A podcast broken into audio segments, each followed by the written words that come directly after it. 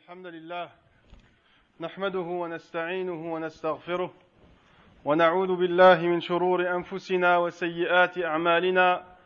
من يهده الله فلا مضل له ومن يضلل فلا هادي له وأشهد أن لا إله إلا الله وحده لا شريك له وأشهد أن محمدا عبده ورسوله صلى الله عليه وعلى آله وأصحابه أجمعين. يا أيها الذين آمنوا اتقوا الله حق تقاته ولا تموتن إلا وأنتم مسلمون. يا أيها الناس اتقوا ربكم الذي خلقكم من نفس واحدة وخلق منها زوجها وبث منهما رجالا كثيرا ونساء واتقوا الله الذي تساءلون به والأرحام إن الله كان عليكم رقيبا. يا أيها الذين آمنوا اتقوا الله وقولوا قولا سديدا يصلح لكم أعمالكم ويغفر لكم ذنوبكم ومن يطع الله ورسوله فقد فاز فوزا عظيما واعلموا أن خير الكلام كلام الله عز وجل وخير الهدي هدي محمد صلى الله عليه وسلم وشر الأمور محدثاتها وكل محدثة بدعة وكل بدعة ضلالة وكل ضلالة في النار. اخواني في الله عباد الله أيها الناس اتقوا الله عز وجل حق التقوى لتفوزوا بنعيمه ورضاه. فإن الله سبحانه وتعالى خلقكم لمعرفته خلقكم لمعرفته وعبادته. فطوبى لمن قام بحق مولاه. فطوبى لمن قام بحق مولاه. فحقه عليكم أن تعبدوه ولا تشركوا به شيئا. أن تعبدوه ولا تشركوا به شركا خفيا ولا جليا. وأن تحققوا المتابعة والإخلاص. متابعة النبي صلى الله عليه وسلم. ويكون الله عز وجل ويكون الله وحده لكم ناصرا ووليا. فتداركوا أعماركم فتداركوا أعماركم بالتوبة النصوح وإصلاح الأعمال قبل الآجال. قبل أن تقول قبل أن تقول نفس يا حسرة على ما فرطت في جنب الله على ما فرطت في جنب الله ذي الإكرام والجلال. Chère communauté musulmane je vous conseille ainsi qu'à moi-même de craindre Allah subhanahu wa ta'ala. Craignez donc Allah, redoutez donc Allah subhanahu wa ta'ala, redoutez Allah comme il se doit pour pouvoir plus tard, bi'idnillah, pour pouvoir plus tard, mais plutôt que l'on pense, pour pouvoir jouir, bi'idnillah, jouir des délices du paradis éternel. Allah subhanahu wa ta'ala vous a créé pour que vous appreniez à le connaître. Allah vous a créé pour que vous appreniez à le connaître, pour ensuite l'adorer seul, sans lui donner d'associé ni d'égal. Sans lui donner d'associé ni d'égal. Félicitations donc à celui qui aura pris soin de connaître son Seigneur et mettra en pratique sa connaissance, mettra en pratique sa connaissance en l'adorant. Félicitations donc, mes chers frères et sœurs, félicitations donc à celui qui a compris le but de sa vie, celui qui a compris l'objectif de sa vie, ce pourquoi il a été créé. Allah subhanahu wa ta'ala détient un droit sur toi, celui de l'adorer sans rien lui associer, celui de l'adorer seul, uniquement sans rien lui associer, sans ostentation et avec véritable humilité, avec sincère suivi de son prophète sallallahu alayhi wa sallam, le fait de suivre la sunna authentique du prophète sallallahu alayhi wa sallam et avec une pure intention. Voilà en résumé ce que tu dois faire pendant ta, vie et voici en résumé le but de ta vie aujourd'hui. Donc il faut que tu saches cela bi'idnillah. Prenez Allah subhanahu wa ta'ala comme seul Seigneur, comme seul Seigneur qui peut vous faire triompher. Faites en sorte que votre vie soit garnie de repentir sincère. Faites en sorte que votre vie soit garnie de demandes de pardon continu. Faites en sorte, mes chers frères et sœurs, de pratiquer convenablement votre religion selon la mesure du possible. Faites en sorte de pratiquer l'islam selon la mesure du possible et écartez-vous des grands comme des petits péchés. Mes chers frères et sœurs, adorez Allah, adorez Allah, pratiquez sincèrement avant qu'il ne soit trop tard, avant qu'il ne soit trop tard et que la mort ne survienne. Les années passent, mes chers frères et sœurs, les années passent et la mort approche. Pratiquez avant que vous ne soyez dans la, situation de dire, avant que vous ne soyez dans la situation de dire malheur à moi pour mes manquements dans cette vie, malheur à moi pour mes manquements dans cette vie envers Allah le jour du jugement dernier. عباد الله إخواني في الله أخواتي في الله كيف تغترون بالدنيا وقد أمدكم بعمر يتذكر فيه من تذكر وجاءكم النذير وقد علمتم أن الأجل ينطوي والإنسان في كل لحظة يرحل ويسير يا عجبا يا عجبا لنا نضيع أوقاتنا نضيع أوقاتنا وهي أنفس ما لدينا باللهو والمحرمات. نضيع هذه الأوقات باللهو والمحرمات. وقد جعلنا هذه الدنيا دار قرار وإنما هي دار العمل دار التزود واغتنام الخيرات. فتنبهوا ويا عجبا ويا عجبا ويا عجبا إخواني في الله.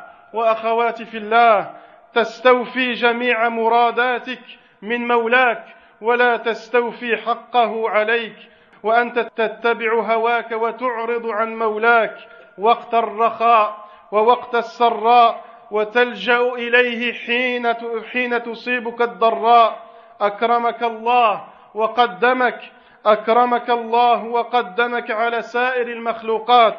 فقدمه في قلبك قدم قدم مولاك في قلبك باذن الله وقدم حقه على كل حق وعلى كل المرادات mes chers frères et sœurs comment pourriez-vous être lésés et trompés par cette vie éphémère et futile alors qu'Allah subhanahu wa ta'ala vous a donné une vie assez longue vous a donné une vie assez longue pour que se rappelle celui qui souhaite vraiment se rappeler. L'avertisseur vous est venu, mes chers frères et sœurs. L'avertisseur vous est venu et le Coran est à votre portée. L'islam est simple à comprendre et à pratiquer. Quelle est notre excuse dès lors, mes chers frères et sœurs? Quelle est notre excuse dès lors? Vous savez, et nous savons tous, nous savons tous que chaque jour qui passe, c'est un jour perdu. C'est un jour perdu si le mal y a été semé. Et chaque instant qui passe, mes chers frères et sœurs, est un regret le jour du jugement si le bien n'y a pas été semé. Prends garde, mon cher frère, ma chère sœur, prends garde à ta dernière et ultime récolte. Sois dans ta vie aussi soucieux qu'un agriculteur dont le but est de semer pour ramasser les plus beaux fruits, dont le but, dont le but est de semer pour ramasser les plus beaux fruits les plus nombreux.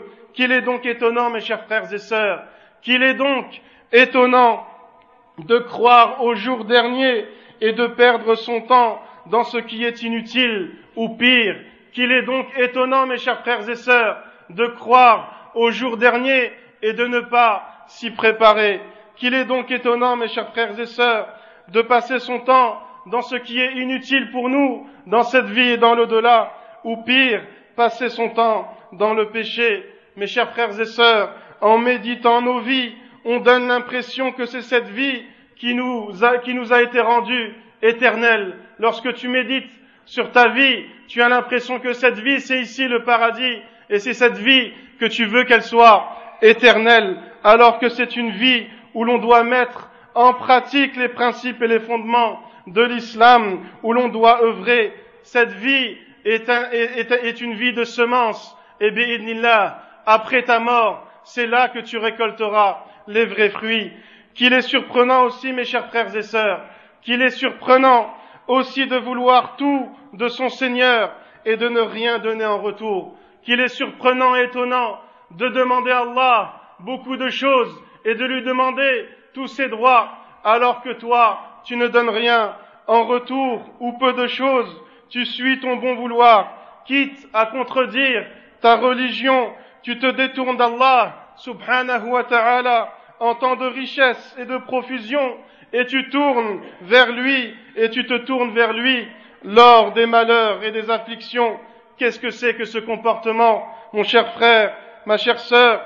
Est-ce que cela est bien, est-ce cela bien se comporter envers Allah, envers ton Créateur, subhanahu wa ta'ala, celui qui t'a créé et qui t'a préféré à toutes ces créatures, donc préfère Allah, préfère Allah subhanahu wa ta'ala en retour, celui qui t'a préféré à toutes les créatures, eh bien, consacre-lui la plus grande place dans ton cœur.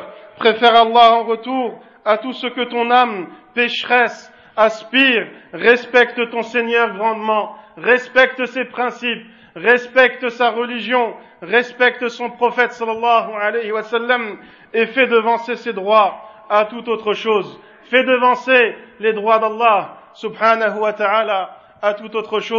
أقول قولي هذا واستغفر الله لي ولكم ولسائر المسلمين. فاستغفروه فيا فوز المستغفرين. الحمد لله. الحمد لله الذي أيقظ الغافلين ونفع بالتذكرة المؤمنين. فلم يشتغلوا بالدنيا وحدها بل جمعوا بين الدنيا والدين. عرفوا ما لربهم من الحق فقاموا به فقاموا به قيام الصادقين. أحمده حمد الحامدين وأشكره وأستعينه فهو نعم المولى ونعم المعين. وأشهد أن لا إله إلا الله وحده لا شريك له الملك الحق المبين. وأشهد أن محمدا عبده ورسوله النبي المصطفى الأمين. اللهم صل وسلم على محمد وعلى آل محمد وعلى أصحابه أجمعين. عباد الله إخواني في الله وأخواتي في الله من أقبل على ربه تلقاه ومن ترك لأجله وخالف هواه عوضه الله سبحانه وتعالى خيرا مما ترك ورضي عنه مولاه ومن قدم رضا المخلوقين على رضاه على رضا الله سبحانه وتعالى فقد خسر الدنيا والآخرة. فقد خسر دينه ودنياه ومن أعرض عن ذكره فإن له معيشة ضنكا وذلك بما قدمت يداه ومن توكل عليه صادقا من قلبه يسر الله له أمره وكفاه ومن يتق الله يجعل له مخرجا ويرزقه من حيث لا يحتسب ومن يتوكل على الله فهو حسبه إن الله بالغ أمره. وحفظه من الشر أيضا حفظه من الشر وحماه. ومن عمل صالحا فلنفسه ومن عمل صالحا فلنفسه.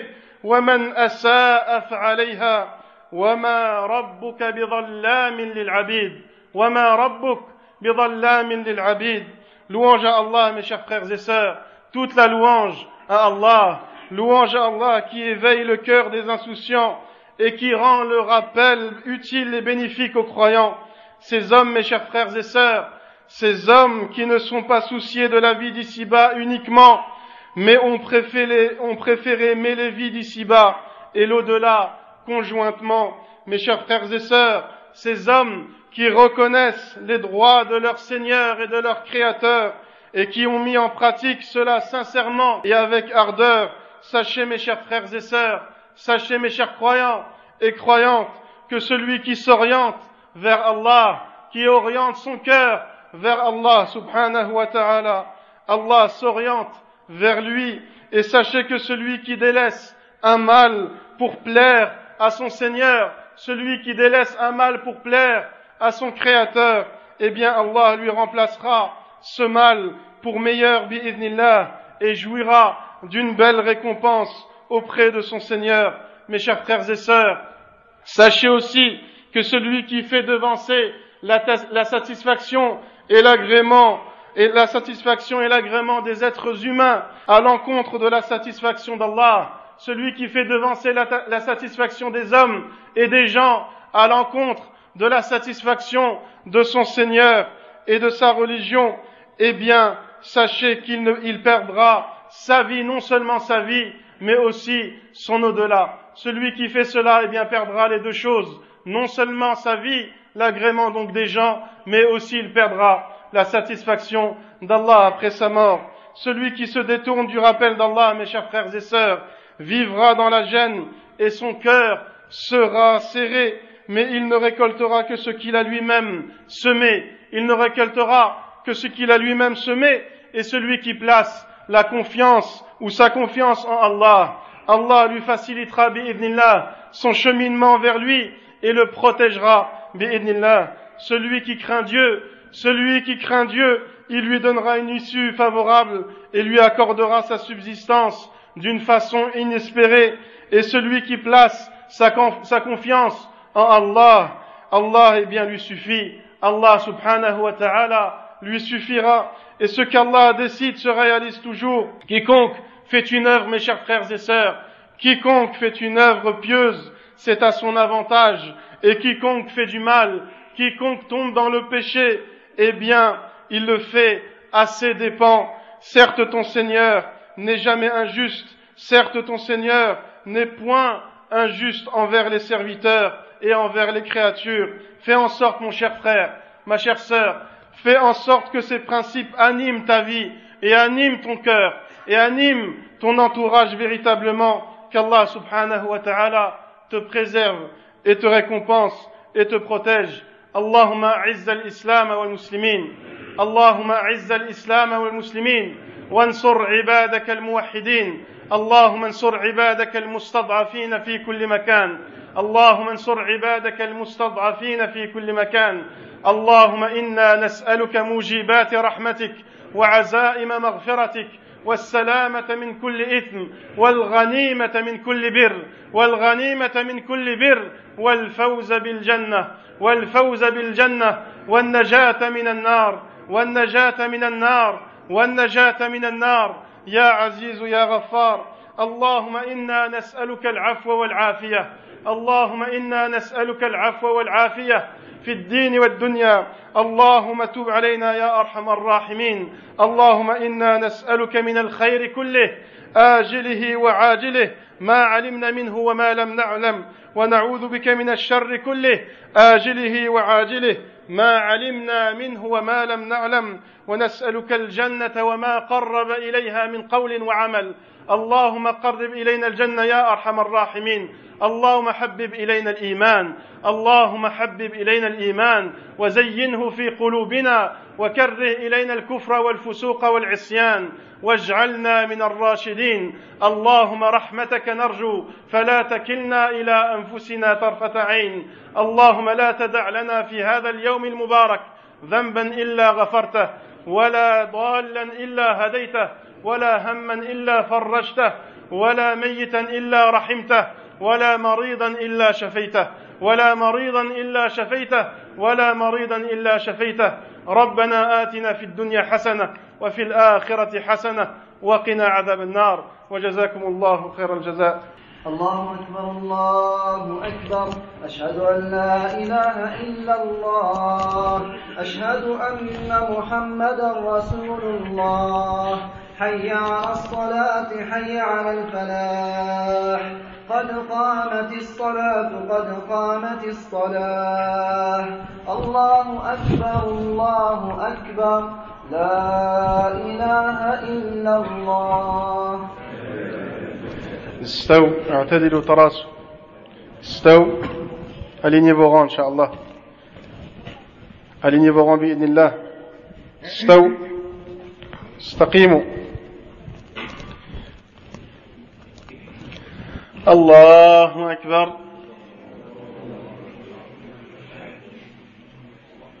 الحمد لله رب العالمين. الرحمن الرحيم.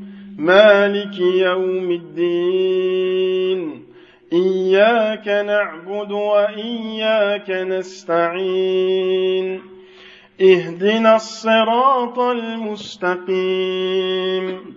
صراط الذين أنعمت عليهم غير المغضوب عليهم ولا الضالين.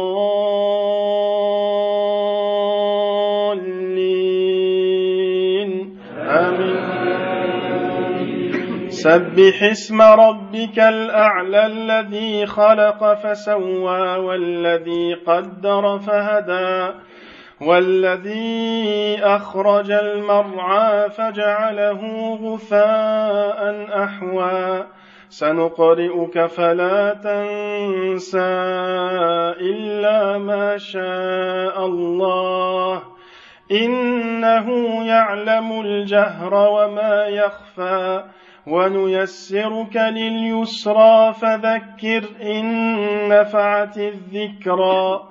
سيذكر من يخشى ويتجنبها الأشقى الذي يصلى النار الكبرى ثم لا يموت فيها ولا يحيا قد أفلح من تزكى وذكر اسم ربه فصلى بل تؤثرون الحياة الدنيا والاخره خير وابقى إن هذا لفي الصحف الأولى صحف إبراهيم وموسى.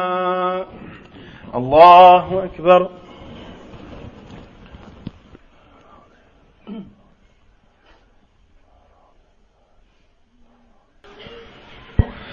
الحمد لله رب العالمين. الرحمن الرحيم. مالك يوم الدين.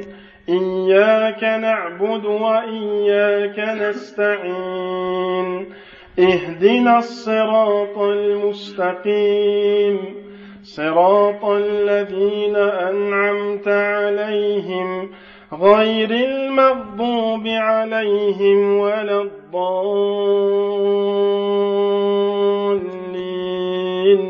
آمين. هل أتاك حديث الغاشية؟ وجوه يومئذ خاشعة عاملة ناصبة تصلى نارا حامية تسقى من عين آنية ليس لهم طعام إلا من ضريع. لا يسمن ولا يغني من جوع. وجوه يومئذ ناعمة لسعيها راضية في جنة عالية لا تسمع فيها لاغية.